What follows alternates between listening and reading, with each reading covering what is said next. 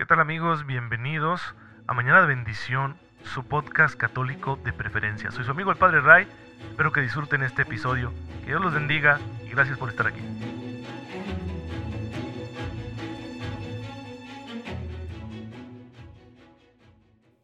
Muy buenos días hermanos, muy feliz martes, bienvenidos a su podcast católico Mañana de Bendición. Soy su amigo el Padre Ray, les envío un cordial saludo y un fuerte abrazo a todos ustedes que tienen la bondad, la amabilidad de escuchar mañana con mañana este humilde servicio de evangelización. Y yo sé que los he dejado abandonados muchas veces y les he dicho y les sigo diciendo, así va a ser hermanos, porque la labor sacerdotal es así. Me fui de retiro con los matrimonios, una experiencia muy bonita aquí para nuestra parroquia y por eso el sábado no hubo podcast y el día de ayer después de ir al banco, que ustedes saben que me encanta ir al banco y pasar las horas ahí esperando en la fila, eh, pues tuve que salir a ver enfermos y ya no me dio tiempo. Pero fíjense que esa misioncita que me aventé ayer en la mañana de los enfermos me dejó un sabor de boca muy bonito. Me hablan unas personas de, de aquí de la parroquia y me dicen, padre, tenemos un familiar nuestro muy enfermo en terapia intensiva en el Hospital Morelos. Y yo dije, bueno, pues saliendo aquí del banco me lanzo para allá. Dije, ay, no voy a tardar mucho porque pues es, es un hospital público y es un trabajar el, ir a, a, ver enfermos ahí. Pero dije, bueno, ni hablar. Iba un poco fastidiado, les confieso. Pero me encomendé al Señor, le dije, Señor, ¿sabes qué? Ayúdame, dame una luz. Yo sé que tú quieres que esté ahí. Yo no quiero, pero pues ayúdame, por favor. Entonces, me fui al hospital, no hay estacionamiento, ojalá, ojalá el gobierno haga algo, ojalá Maru Campos, nuestra gobernadora, escuche este podcast. Si alguien la conoce, tiene amistad con ella, envíeselo, porque es una cosa tan injusta que sabiendo que hay tanta necesidad no se vea alguna manera de tener mejor estacionamiento alrededor de este hospital o alguna hasta alguna ventaja que den por ahí, ¿verdad? Los oficiales de vialidad, porque luego la gente desesperada se estaciona pues donde no debe y llegan y los multan. De hecho, yo me topé las patrullas de, vialidad el día de ayer pues no, no había manera de, de, quedar cerca. Yo dije, pues, ¿qué hago, verdad? Voy a quedar a muchas cuadras. No, dije, voy y dejo mi, mi vehículo en la parroquia más cercana de San Felipe, tomo un Uber y, luego ya atiendo a los enfermos y me vuelvo a regresar en Uber, recojo mi auto. Pues fíjense qué grande es Dios cuando quiere que hagamos las cosas, porque yo llegué a la parroquia de San Felipe y me topo ahí a unas personas que conozco. Y pues les pregunto inmediatamente, ¿quién me puede dar un aventón ahí al hospital Morelos del IMSS? Y pues claro que me dijeron que sí, me dejaron ahí Vi mis enfermos en terapia intensiva, yo iba por uno solo, pero obviamente estando ya ahí en la sala, pues los atendí a todos, gracias a Dios. Salgo después de una hora, dije, ahora sí, tomo un Uber de nuevo para regresar a la parroquia de San Felipe por mi auto. Y pues justo estaba saliendo yo del hospital e iba a pedir el Uber cuando pasan otros conocidos que me dicen, padre, ¿a dónde va? Y pues ya me dieron un ride de regreso a la parroquia de San Felipe a, a recoger mi auto. Pues miren, esos pequeños detalles son muy grandes. Significa que Dios está a nuestro favor y que si hacemos su voluntad, Él nos va a favorecer, nos va a hacer las cosas más fáciles, nos va a allanar el camino. Así que hay que estar muy atentos a esos regalitos que el Señor nos va dando día con día. Así que yo quiero compartirles esto y pues ojalá que esta escena de, de, mi vida pastoral los edifique, les anime a confiar en el Espíritu Santo, como lo hice yo en ese momento en el que francamente no estaba de ánimo como para ir al hospital, pero pues Dios se encarga de todo. Así que hay que seguir confiando en el Espíritu Santo que hemos recibido por el bautismo y la confirmación. Bien, hermanos, quiero destacar hoy la vida de un santo, el beato Juan de Prado, que nace por allá en el siglo XVI eh, en, en España y que queda huérfano a los cinco años. Fíjense, su vida va a estar interesante. Él, pues, su familia le deja algo de dinero a cargo de un tutor, un sacerdote le consigue que vaya a estudiar a la Universidad de Salamanca, siendo un niño, según las costumbres de aquel entonces, y sin embargo el tutor le malgastó sus bienes, total que se quedó sin nada, y bueno, se desencantó del mundo estando ahí en la Universidad de Salamanca. Así que decidió hacerse fraile franciscano, entregarle todo a Dios porque dijo, en el mundo no voy a encontrar la paz que busco. Se hace religioso, va a ser eh, sacerdote, va a dedicarse a la gloria de Dios, al trabajo de los más sencillos, y aún así no le van a faltar pesadumbres. Resulta que le levantan una calumnia, algunos envidiosos de su virtud, dicen que, ha pecado contra la pureza, le, señalaban por haberle visto eh, en tratos con malas mujeres. Él cayó y dijo, lo único que me pesa de todo esto que estoy sufriendo, pues es la vergüenza que le traigo a mi orden. Pero a la hora de la hora la verdad salió a la luz, fue justificado, eh, siguió evangelizando, hasta que un día le es concedida por el Papa Urbano VIII la gracia de ir a misionar en Marruecos una región dominada por los musulmanes, donde había muchos cristianos esclavos. Ahí se dedicó a evangelizar, a eh, ayudar a los soldados españoles que se encontraban destacados en una ciudad portuaria del norte de Marruecos. Ahí los atendía como capellán. Pero luego cuando fue a la capital de Marruecos y encontró las pobres condiciones en las que se encontraban los esclavos cristianos, decidió quedarse con ellos. Y ahí estuvo evangelizando muy buen rato y consolando a los eh, esclavos hasta que el rey de Marruecos lo mandó llamar junto con otro compañero sacerdote, los interrogó y como ellos confesaron tan valientemente a Cristo, pues los metió un calabozo. Posteriormente los sacó a un lugar de trabajos forzados donde tenían que ponerse a moler sal, ya que la sal es un ingrediente que se utilizaba para la pólvora, muy necesario para la artillería incipiente en aquel entonces, estamos hablando ya del siglo XVII, y pues él va a vivir ahí como esclavo prácticamente hasta el final de sus días. Sin embargo, su ejemplo hace que hayan conversiones, que mucha gente se acerque a Cristo, y pues viendo el rey esa situación que no le favorecía, pues lo manda a llamar y le dice que renuncia a Cristo, y pues este hombre dice sencillamente no puedo, yo amo al Señor Jesús, delante del rey confiesa su fe en Jesucristo y lo manda a matar, lo quemaron vivo. Imagínense ustedes el dolor, ¿verdad? Qué pruebas tan grandes. Uno dice, ay Señor, ¿cómo eres malo? ¿Por qué una vida tan difícil? Y, los santos responden, ¿por qué no? ¿Sí? ¿Por qué no ofrecerse a Cristo? ¿Por qué no amar? Dice la Escritura que vale más sufrir haciendo el bien que sufrir haciendo el mal. En esta vida vamos a sufrir sí o sí, Qué bonito es poder elegir sufrir por amor, sufrir por Cristo, sufrir por las cosas buenas de la vida y no sufrir como consecuencia de nuestros malos actos.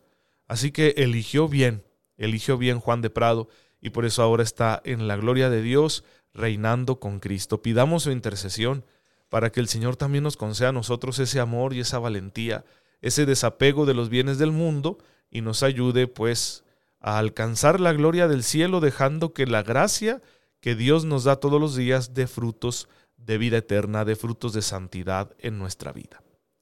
Pues bien, hermanos, ese es el ejemplo que tenemos de los santos, hay que inspirarnos en ellos para seguir creciendo también nosotros y ojalá algún día podamos dar un testimonio como el de ellos. Que así será si dejamos que la gracia actúe. Y bueno, les recuerdo el hilo principal de la reflexión que comparto con ustedes aquí en Mañana de Bendición. Estamos con un objetivo muy claro, queremos conocer bien a Jesús. ¿Por qué? Porque necesitamos conocerlo bien para amarlo mejor. Y no vamos a poder servirlo si no lo amamos. Entonces, en orden a servir a Cristo es necesario amarlo y para amarlo es indispensable conocerlo. Lo estamos conociendo a través de una, una reflexión, un estudio que llamamos Cristología, un estudio teológico de la persona, la vida, las enseñanzas de Jesucristo nuestro Señor. Y en la última parte de los últimos episodios del podcast nos hemos dedicado a hacer un recorrido a través del desarrollo doctrinal de la fe de la Iglesia en Jesucristo, el cual ha sido suscitado principalmente por las herejías, por estas opiniones teológicas de algunos cristianos que se enamoraban tanto de un rasgo de nuestro Señor que lo exageraban y terminaban negando los demás. Entonces no podemos hacerle eso a nuestro Señor, no podemos mutilarlo, no podemos quitarle ninguno de sus rasgos. Por eso la iglesia, ante cada una de esas propuestas heréticas, pues hacía sus propias propuestas doctrinales, ¿sí? Con la inspiración del Espíritu Santo y que, que estas propuestas son parte de nuestra fe, es decir, nosotros ya nos sentimos obligados a creer en estas enseñanzas de los grandes concilios acerca de la persona de Jesucristo nuestro Señor. Ya hicimos ese recorrido. Ya vimos lo que nos han dicho los primeros grandes concilios acerca de la fe de la iglesia, vimos la doctrina de grandes santos como San Ireneo de León, como San León Magno, San Cirilo de Alejandría, etc. Todo ello para tener muy en claro que Jesús es verdadero Dios y verdadero hombre. Bien, ¿qué vamos a hacer ahora? Vamos a releer el Nuevo Testamento, que es nuestra fuente principal acerca de la persona de Jesús, vamos a hacerle una relectura, pero a la luz de todo esto que sabemos ya, a la luz del conocimiento que tenemos de que Él es la segunda persona de la Trinidad, que es encarnado, que es una sola persona divina, pero con dos naturalezas, la divina y la humana. Estas dos naturalezas están completas, están unidas sin separarse jamás, pero no mezcladas. Todo esto que nos han dicho los concilios acerca de Jesús, nosotros vamos a aplicarlo a los datos del Nuevo Testamento como para reforzar la interpretación que hacemos de esta fuente principal acerca de, Jesucristo nuestro Señor, que es por supuesto el Nuevo Testamento, el cual ya hemos abordado en otras ocasiones. Recuerden que los episodios de Mañana de Bendición están en Spotify. Si alguien se ha unido a esta red de evangelización digital recientemente, puede ir a Spotify, buscar Padre Ray, ahí va a encontrar todos los episodios y puede irlos escuchando desde el principio. Lo que vamos a hacer ahora nos va a permitir tener una imagen más completa de nuestro Señor y encontrar un sentido más claro a todos los textos del Nuevo Testamento que se refieren a Él. Porque ahora ya lo hemos conocido a través del desarrollo doctrinal de la Iglesia. La Iglesia interpreta el Nuevo Testamento y nos ofrece una interpretación, valga la redundancia, autorizada no solo porque la iglesia tiene su autoridad, sino porque esta autoridad viene del Espíritu Santo. Entonces esta interpretación es de origen divino, no es de origen humano. Por eso, si queremos interpretar nosotros de manera correcta los textos del Nuevo Testamento, que son palabra de Dios, es decir, están inspirados por el Espíritu Santo, pues necesitamos la interpretación que da el mismo Espíritu Santo a través de la autoridad de la Iglesia. Y es lo que vamos a hacer a partir de ahora, contemplar todos esos datos del Nuevo Testamento a la luz del desarrollo doctrinal de la Iglesia que ya hemos conocido a través de los primeros grandes concilios. Bueno, vamos a, a entrar de lleno pues en este trabajo. Cristo, plenitud de gracia y de verdad. Vamos a estudiar ahora dos cuestiones de suma importancia, pues se encuentran en la base de la vida y de la actuación de Jesucristo nuestro Señor. Nos referimos a su santidad personal y a su conocimiento humano. Por una parte es necesario ser coherente con la afirmación de la unidad de persona en Cristo, puesto que es el mismo Hijo de Dios quien responde de sus acciones humanas, es decir, el Verbo Divino, la segunda de la persona de la Santísima Trinidad, el Hijo, es el responsable de las acciones que realiza a través de su naturaleza humana. Pero es necesario evitar atribuir a esas acciones humanas nada que sea indigno de Dios. Por otra parte, es claro que la naturaleza humana de Cristo sigue siendo auténticamente humana y no se mezcla con la divina. Él tiene auténtica voluntad e inteligencia humanas. De ahí la pregunta por las perfecciones morales de las que está dotado, tanto en su voluntad como en su inteligencia. ¿Qué quiere decir todo esto? Que necesitamos plantearnos nosotros ahora cómo tratar de las acciones humanas de Cristo, sin caer en el error de admitir algo que sea indigno de Dios. ¿sí? Creemos nosotros que sería indigno de Dios el unirse a la naturaleza pecadora. Por eso confesamos a Cristo sin pecado, y lo dice el Nuevo Testamento con mucha claridad. Si creyéramos en un Cristo pecador, que humanamente fue un pecador, decimos, ah caray, como que esto sí nos hace contradicción con la santidad de Dios. Creemos que no se pudo permitir que la naturaleza humana de Cristo fuera pecadora. Sí, es decir, no debemos nosotros eh, darle a las acciones humanas de Cristo nada que sea indigno de lo divino. Pero también debemos evitar que esta naturaleza humana quede tan divinizada, ¿sí? quede mezclada con la naturaleza divina, de modo que deje de ser humana. Y entonces Jesús desde niño ya conocería todo, ¿no? Ya sabría todo del universo y tendría todas las respuestas y no habría tenido necesidad de un proceso de crecimiento ni de maduración, ni tendría por qué haber estado sujeto a la autoridad de sus padres. Ahí ya desfiguramos la humanidad de Cristo. Ya no es una auténtica humanidad. Ya sería un ser especial, ¿sí? raro, un semidios, un híbrido, y no creemos en eso, como ya lo vimos gracias a las enseñanzas de los grandes concilios de la antigüedad. No se trata de un semidios. La naturaleza divina y la naturaleza humana de Cristo no están mezcladas. Entonces tenemos que asegurarnos de respetar estas dos líneas.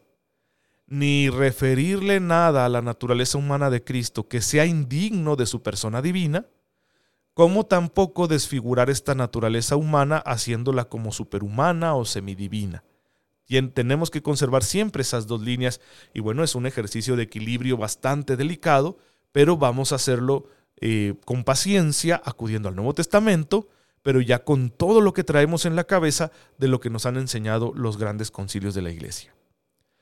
En este apartado vamos a estudiar la santidad de Cristo de la que nosotros participamos. Esa santidad le viene a Cristo en cuanto hombre por los mismos caminos que a nosotros, ¿sí? por la unción del Espíritu y por la gracia de Dios. La Sagrada Escritura habla con claridad e insistencia de la santidad de Jesucristo. Por ejemplo, en el anuncio de su concepción, el ángel Gabriel le dice a María, el Espíritu Santo vendrá sobre ti y el poder del Altísimo te cubrirá con su sombra. Y por eso el que nacerá de ti será santo. Será llamado Hijo de Dios. Lucas 1.35. También leemos en Hechos 3:14, que Él es santo y justo. En Juan 10:36 se nos dice que el Padre lo santificó y lo envió al mundo. Al hablar de la santidad de Jesucristo no nos referimos, como es obvio, a la santidad de su naturaleza divina. Al verbo divino, ¿sí? a la persona de Jesús en su naturaleza divina, le corresponde una santidad absoluta total de la que no tenemos dudas, porque esa es una característica esencial de la divinidad. Dios es santo, Él es el tres veces santo, Él es la santidad misma. Nada hay más santo que Él. Por lo tanto, cuando hablamos de la santidad de Jesús en el Nuevo Testamento, no nos estamos refiriendo a su santidad como Dios, sino a su santidad humana. Cuando tratamos de la santidad de Jesucristo, nos referimos exclusivamente y directamente a Jesucristo en cuanto hombre. Nos preguntamos, pues, cómo la santidad de Dios se comunica a la naturaleza humana de Jesús, que está unida, ¿sí?, en la persona del Verbo. Naturaleza divina y naturaleza humana están unidas inseparablemente. Vamos a decirlo así, la naturaleza humana de Jesús es la más cercana a la naturaleza de Dios. Nuestra naturaleza humana no está tan cerca de la naturaleza divina como lo está la naturaleza humana de Cristo. De hecho, la naturaleza humana de Cristo es el camino, el instrumento, el vehículo a través del cual nosotros participamos de la naturaleza divina. Es decir, para participar de la santidad de Dios, necesitamos nosotros, seres humanos pecadores, participar de la santidad humana de Cristo santidad humana que es excelsa, pero que no es divina. Hay que tenerlo bien claro. En Cristología se habla de que existe en Cristo una triple gracia, ¿sí? entendiendo por gracia un don gratuito de Dios. Primero está la gracia de la unión, ¿sí? la unión que hemos llamado con este término de origen griego, que es bien importante en teología, la unión hipostática, ¿sí? la gracia de la unión personal considerada en su aspecto de don o gracia otorgada a la humanidad de Jesús. La primera gracia que Jesús posee es que su naturaleza humana está unida a su naturaleza divina. ¿Por qué?